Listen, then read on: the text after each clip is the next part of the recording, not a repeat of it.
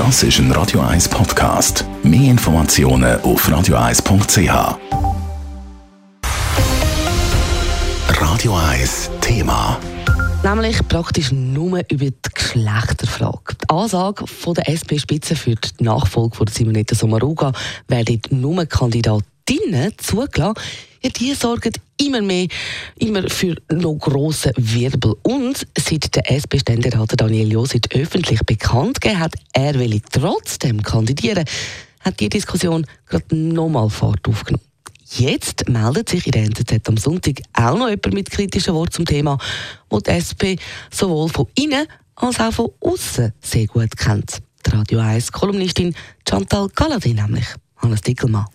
Chantal Galladay ist in der Diskussion um die SP-Bundesratsfrauenfrage und der angebliche Störenfried Josic nicht völlig unbefangen. Daniel Josic und sie sind früher ein Paar und auch heute sind die beiden noch gut miteinander befreundet. Aber mit dem hätte das alles gar nichts zu tun, so die 49-Jährige. Sie findet es vielmehr völlig absurd, dass man Mitglieder für die Landesregierung sucht, aber nicht über Inhalt redet. Wie wir in den vergangenen Jahren jetzt gesehen haben, sind wir auch öfters in einer Krise gewesen. Und es ist nicht auszuschliessen, dass weitere von uns zukommen.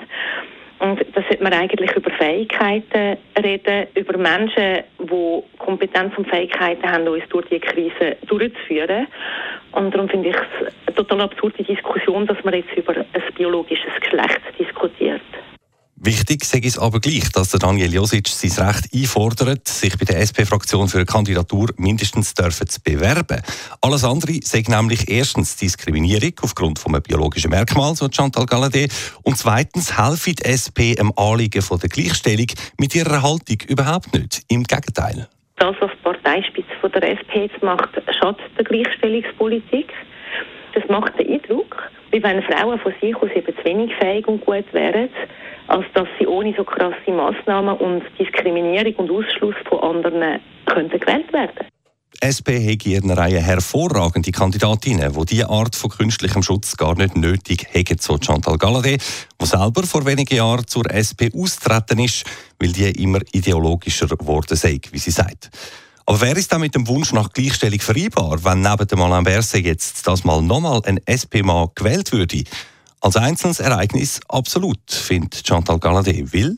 Gleichstellung haben wir dann erreicht, wenn Geschlechterdiskussion aufhört und es Selbstverständlichkeit ist und das biologische Geschlecht keine Rolle spielt. Im Moment, mindestens bei der SP und bis am kommenden Freitag, spielt es aber noch absolut eine Rolle. Dann nämlich wird die SP-Bundesrat, Bundeshausfraktion entscheiden, ob Männer zum Ticket zugelassen werden für den 7. Dezember oder nicht. Hannes Dickelmann, Radio 1. Radio 1 Thema. Jederzeit zum Nachlesen als Podcast auf radio1.ch. Und genau das Thema ist auch Diskussion heute am 6. in der Wiederholung von unserem Doppelpunkt. Beim Roger Schawinski zu Gast, nämlich eben der Daniel Josic. Radio 1 ist Ihr News-Sender. Wenn Sie wichtige Informationen oder Hinweise haben, rufen Sie uns an auf 044 208 1111 oder schreiben Sie uns auf redaktion.radio1.ch.